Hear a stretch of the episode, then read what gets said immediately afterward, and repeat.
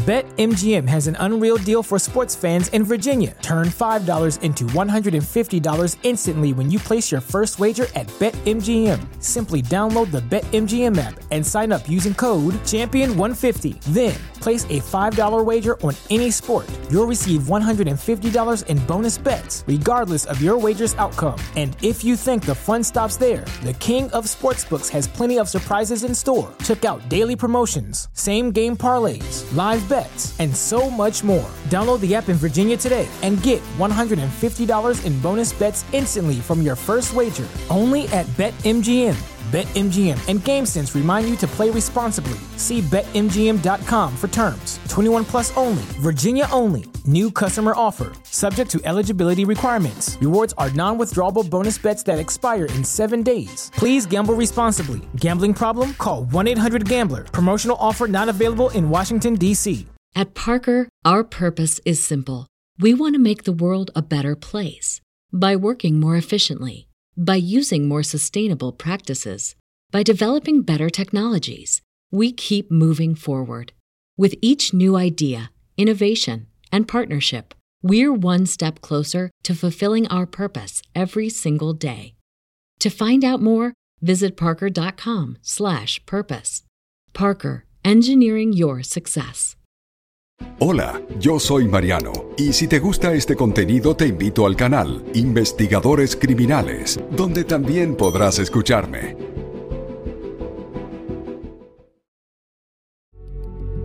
Los criminólogos dicen que no existe el crimen perfecto. Lo que existe es el crimen mal investigado. Siempre, en cualquier investigación, aparece una pista clave que lleva hacia el asesino Encontrémosla juntos repasando este caso abierto. Hola a todos, mi nombre es Mariano González y en cada video repasaremos todos los detalles de los más terribles casos criminales. Antes de empezar, no te olvides de suscribirte y dejar tu me gusta para que puedas seguir trayéndote el mejor contenido de investigación. Recuerda también activar la campanita, ya que estaré subiendo videos tres veces a la semana. Empecemos. El caso de Echo Lloyd.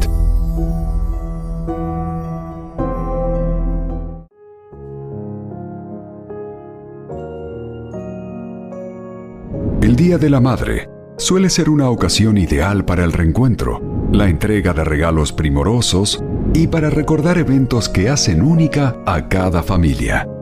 Todo eso pensaba Kelsey Smith cuando conducía su auto rumbo a la casa de su madre, Echo Lloyd con un ramo de flores y una hermosa tarjeta con palabras especiales y llenas de cariño.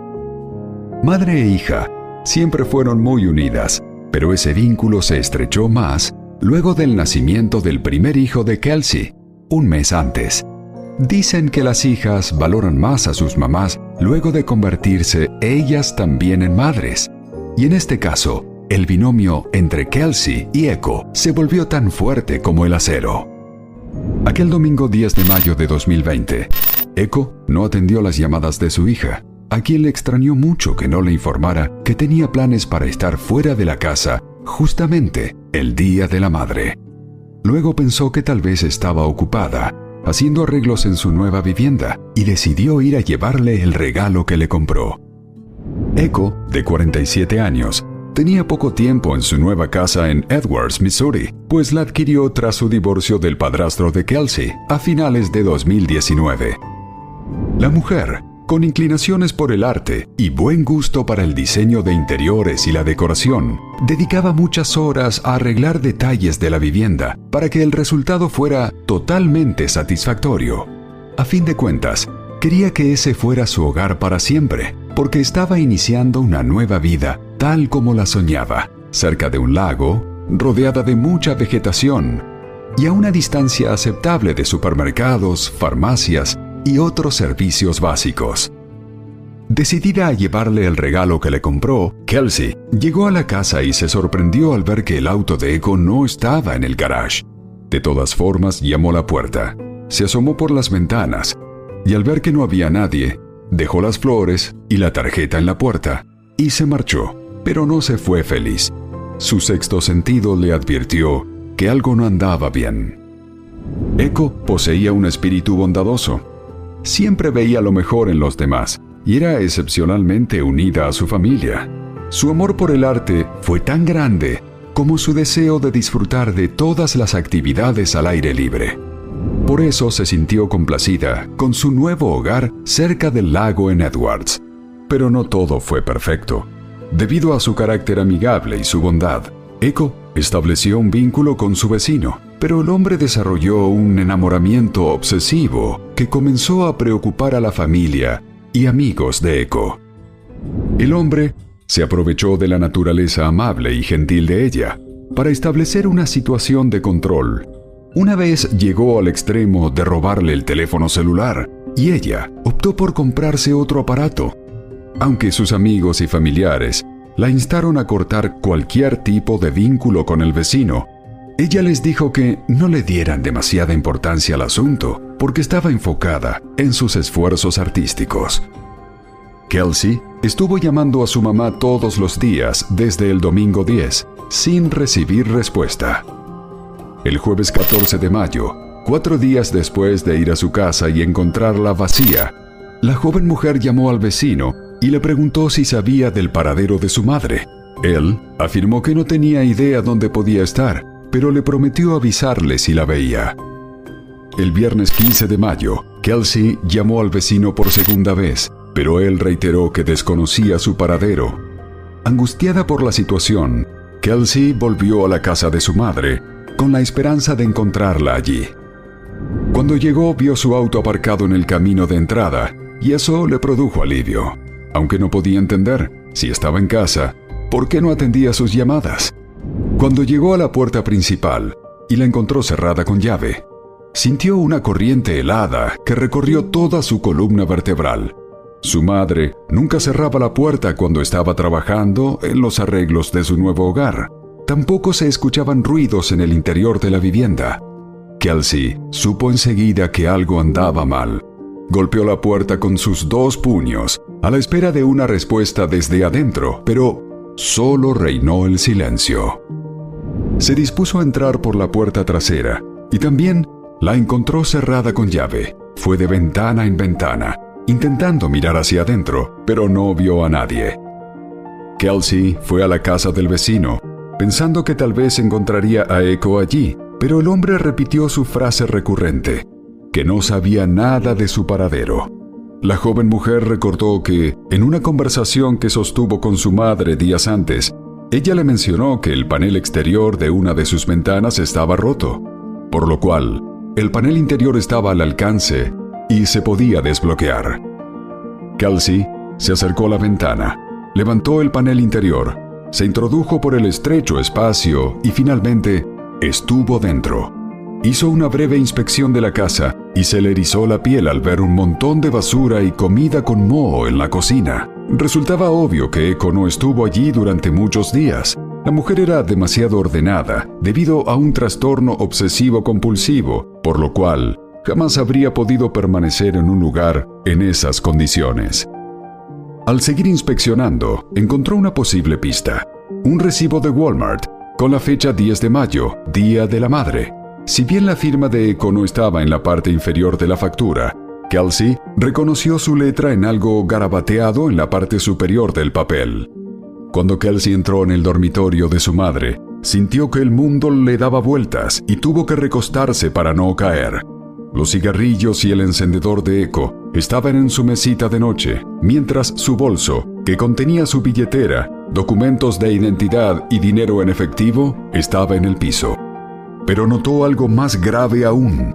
Faltaba el teléfono celular, las llaves del auto y la pistola que compró por seguridad, debido al hecho de que estaba viviendo sola, en una casa cercana a un lago y rodeada de abundante vegetación. Desesperada y pensando lo peor, Kelsey llamó al departamento del sheriff del condado de Benton para denunciar su desaparición y esperó afuera a que llegara la policía. Una vez que los investigadores llegaron a la vivienda, rápidamente pensaron que Echo estaba en peligro. Además de su bolso, Echo no se llevó los medicamentos que le prescribieron para que los tomara a diario. Otro elemento, más preocupante todavía, es que sus registros bancarios no mostraron ninguna actividad desde el 10 de mayo y lo mismo ocurrió con su teléfono celular. El alguacil del condado de Benton, Eric Knox, declaró a los medios de comunicación que iniciarían la búsqueda de inmediato, pero agregó que ella desapareció sin dejar rastro. El primer paso de la investigación fue establecer el último paradero conocido de Echo y la pista más prometedora resultó ser el recibo de Walmart. Desafortunadamente, no pudieron localizar a ningún testigo que recordara haberla visto el día de la compra. Sin embargo, su letra garabateada en la factura se consideró un indicador de que ella misma hizo las compras. Los investigadores siguieron indagando y encontraron otra pista una vez que se empezó a correr la voz en Edwards acerca de la desaparición de Echo, varias personas afirmaron que la vieron el viernes 10 de mayo en Dollar General, un lugar que visitaba con frecuencia. De hecho, uno de los cajeros relató que la vio dentro de la tienda con un grupo de personas y agregó un detalle escalofriante, pues al describirla, dijo que parecía que había pasado por el infierno y había regresado. Les preocupó su aspecto y le preguntaron si necesitaba ayuda, pero ella se negó. Por eso, aunque dijeron que el aspecto de Echo los alarmó, nadie de la tienda la acompañó cuando se fue. La policía citó a declarar al dueño de la tienda, pero el hombre fue de poca ayuda y no pudo dar información relevante que permitiera identificar a las personas con las que estaba la mujer ese último día que fue vista en Edwards. Aunque la oficina del sheriff del condado de Benton se tomó el caso muy en serio, pronto se estancó debido a la falta de pistas. En esa circunstancia, decidió entregar la investigación a la Cámara de Información de Personas Desaparecidas de la Patrulla de Caminos del Estado de Missouri, cuyos oficiales trataron de acceder a una propiedad privada densamente arbolada en busca de rastros, pero tuvieron dificultades para obtener el permiso de los dueños del terreno.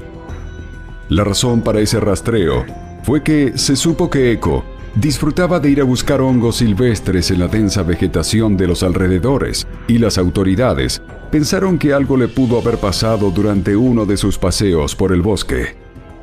Un grupo de voluntarios se ofreció para ayudar en las tareas de búsqueda en las tierras aledañas, pero la tarea resultó difícil, pues debían recorrer 13.000 acres de tierra, un poco más de 52 kilómetros cuadrados, y ni siquiera sabían por dónde empezar, según detalló Mandy Kreger, una de las personas allegadas a ECHO. Para ayudar con la búsqueda, Mandy creó una página de Facebook para que las personas ofrecieran información y afirmó que la idea del voluntariado era quitar el peso de los hombros de la familia, que ya estaba agobiada con la tristeza de desconocer el paradero de Echo. Varios amigos y familiares han sospechado que el vecino de Echo tuvo algún tipo de participación en su desaparición, pues ella se quejó de lo posesivo que era y quería terminar la relación, pero no sabía cómo. Para proteger la integridad de la investigación, el nombre del vecino no se ha hecho público. En una entrevista con el podcast The Vanished, Kelsey relató que fue a la casa del vecino a exigirle respuestas acerca de su madre, pues el hombre no le inspiraba ninguna confianza y sabía que Echo se sentía atemorizada por él. La actitud del hombre fue totalmente fría, lo que hizo que Kelsey se enojara. Ella le dijo que él seguramente sabía más de lo que estaba admitiendo, y el hombre se enfureció. Los dos terminaron peleando a gritos y a ella no le quedó otra opción que irse, porque él le cerró la puerta en la cara.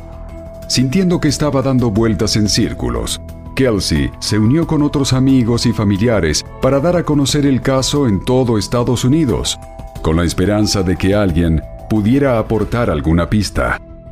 Fue así como abrió una página de Facebook dedicada a encontrarla, concedió entrevistas a medios informativos y movió cielo y tierra para tratar de dar con el paradero de su madre. Inclusive, una foto de Echo y otras siete mujeres desaparecidas fue publicada en la portada de la edición de septiembre de la revista People en 2020, pero no hubo el resultado esperado.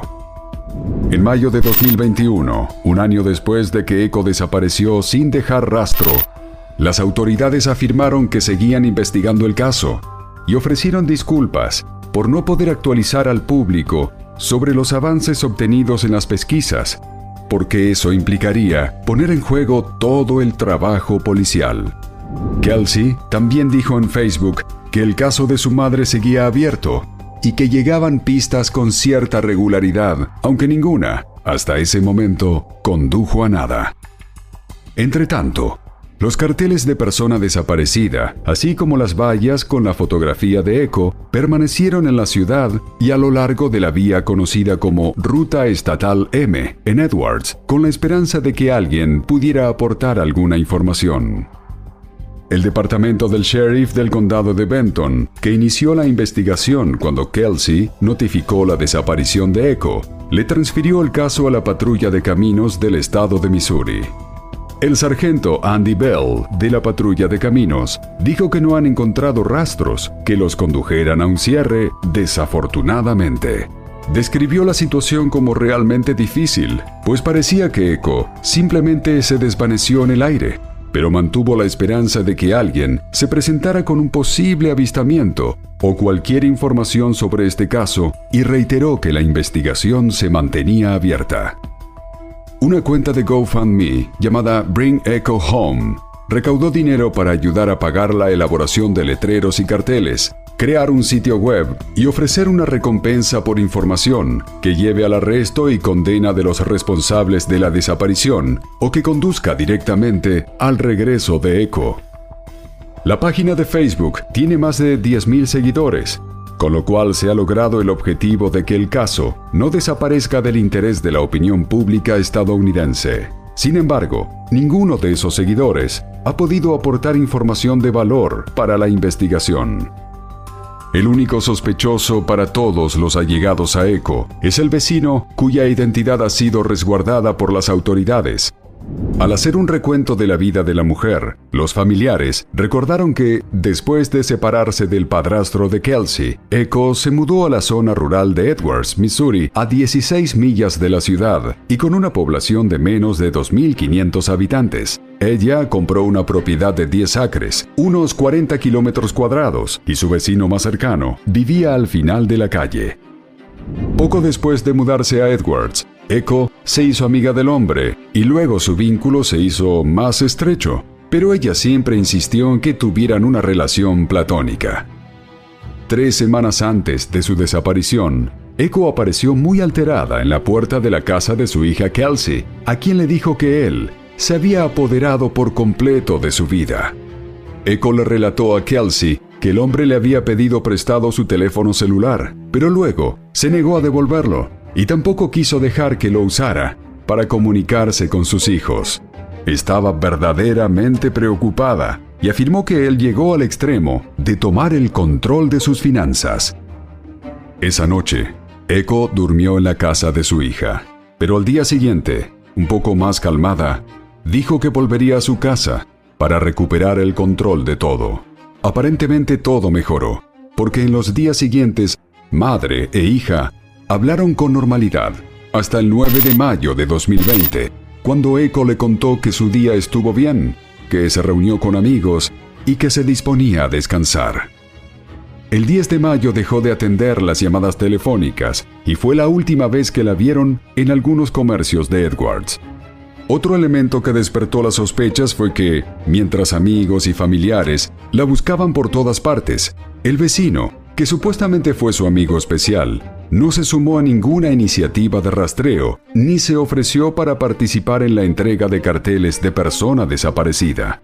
Cuando la policía le consultó sobre ese hecho, dijo que estaba tomando una siesta para el momento en que los voluntarios recorrieron los terrenos que rodeaban la propiedad de Eco. La policía también tuvo en la mira de sus investigaciones al misterioso hombre, cuya identidad han resguardado con celo, pero no encontró evidencia que lo conectara directamente con la desaparición, por lo cual no lo han podido arrestar. Lo han citado para declarar, pero solo de forma voluntaria, pues las leyes estadounidenses así lo establecen. En mayo de 2022, se cumplieron dos años de la desaparición de Echo. Su nieto, hijo de Kelsey, que apenas tenía un mes cuando ocurrieron los hechos, está creciendo sin el amor de la abuela, estuvo tan contenta de vivir cerca para poder estar a su lado durante su infancia. Echo ha sido descrita como una mujer de 1,60 metro sesenta de estatura, peso promedio de 56 kilos, cabello castaño y ojos marrones.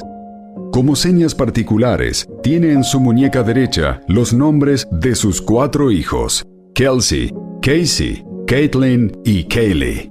Sus otros tatuajes son una cinta azul, una rosa, una mariposa y las palabras Let It Be.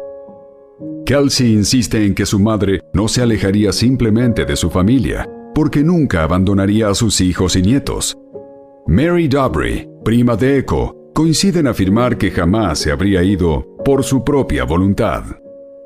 El Centro de Información de Personas Desaparecidas de la Patrulla de Caminos del Estado de Missouri ha incluido información sobre la desaparición de Echo en su sitio web. También están ofreciendo una recompensa de 7 mil dólares por cualquier información sobre su paradero. Su familia se aferra a la esperanza de que ella esté a salvo, aunque admiten que, después de dos años, es cada vez menos probable que ella retorne. Sin embargo, prometen que nunca van a dejar de luchar por ella. Si usted o cualquier persona tiene información sobre la desaparición o el paradero de Echo, puede comunicarse con la oficina del sheriff del condado de Benton al 660-438-6135 o al Centro de Información de Personas Desaparecidas de la Patrulla de Caminos del Estado de Missouri al 573-526-6178.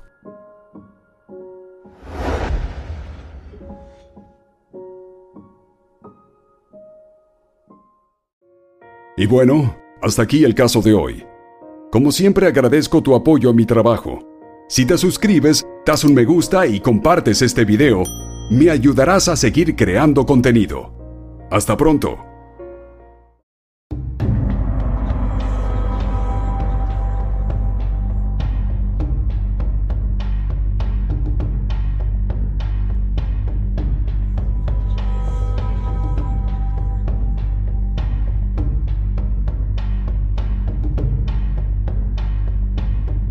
¿Te preocupas por tu familia? Entonces, ¿por qué darles solo huevos ordinarios cuando pueden disfrutar de lo mejor? Eggland's Best, los únicos huevos con ese delicioso sabor fresco de granja, además de la mejor nutrición, como 6 veces más vitamina D, 10 veces más vitamina E y 25% menos de grasa saturada que los huevos regulares, además de muchos otros nutrientes importantes. Así que, dales los mejores huevos. Eggland's Best, mejor sabor, mejor nutrición, mejores huevos.